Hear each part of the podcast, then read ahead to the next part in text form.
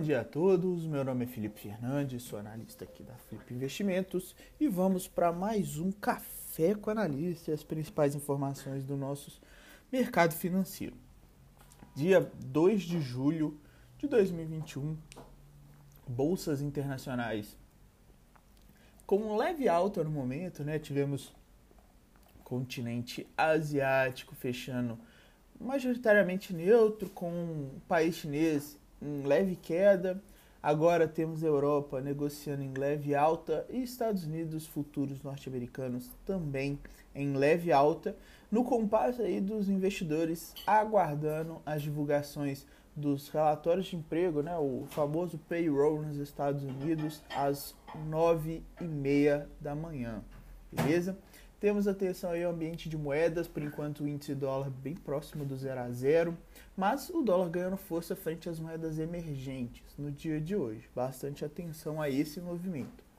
Ambiente de commodities, temos alta é, para os metais, queda no petróleo e alta para as commodities agrícolas. Ambiente político econômico, ministro da Economia Paulo Guedes, né, comentando que é, né, nessa quinta-feira que o governo já está praticamente convencido que a alíquota do imposto de renda para pessoa jurídica pode ser reduzida em 5 pontos percentuais é, já em 2022 e que o corte pode chegar a 10 pontos se o país tiver coragem de reduzir alguns subsídios, segundo palavras do próprio ministro.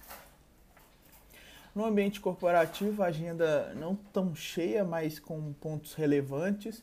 Temos a Petrobras iniciando na quinta-feira o processo de venda da totalidade de sua participação em blocos exploratórios localizados na, na terra da Bacia de Paraná, informada ali é, através de fato relevante. O Conselho de Administração do Grupo Fleury aprovando a realização da sexta emissão de debêntures simples não conversíveis em ações é, a MRV concluindo a venda de dois empreendimentos na Flórida pelo valor de venda de 78 milhões de dólares, tendo recebido líquido a empresa 37 milhões de dólares e lucro bruto de 17,8 milhões. A Simpar comunicando a sua controlada JSL envia, que enviou né, a Tegma pedido de combinação de negócios. O comunicado aponta que a fusão das duas empresas criaria uma companhia com receita bruta de 6 bilhões de reais, está havendo possíveis ganhos de sinergia com diluição de custos e cross-selling através da maior oferta de serviços da JSL para clientes da TEG.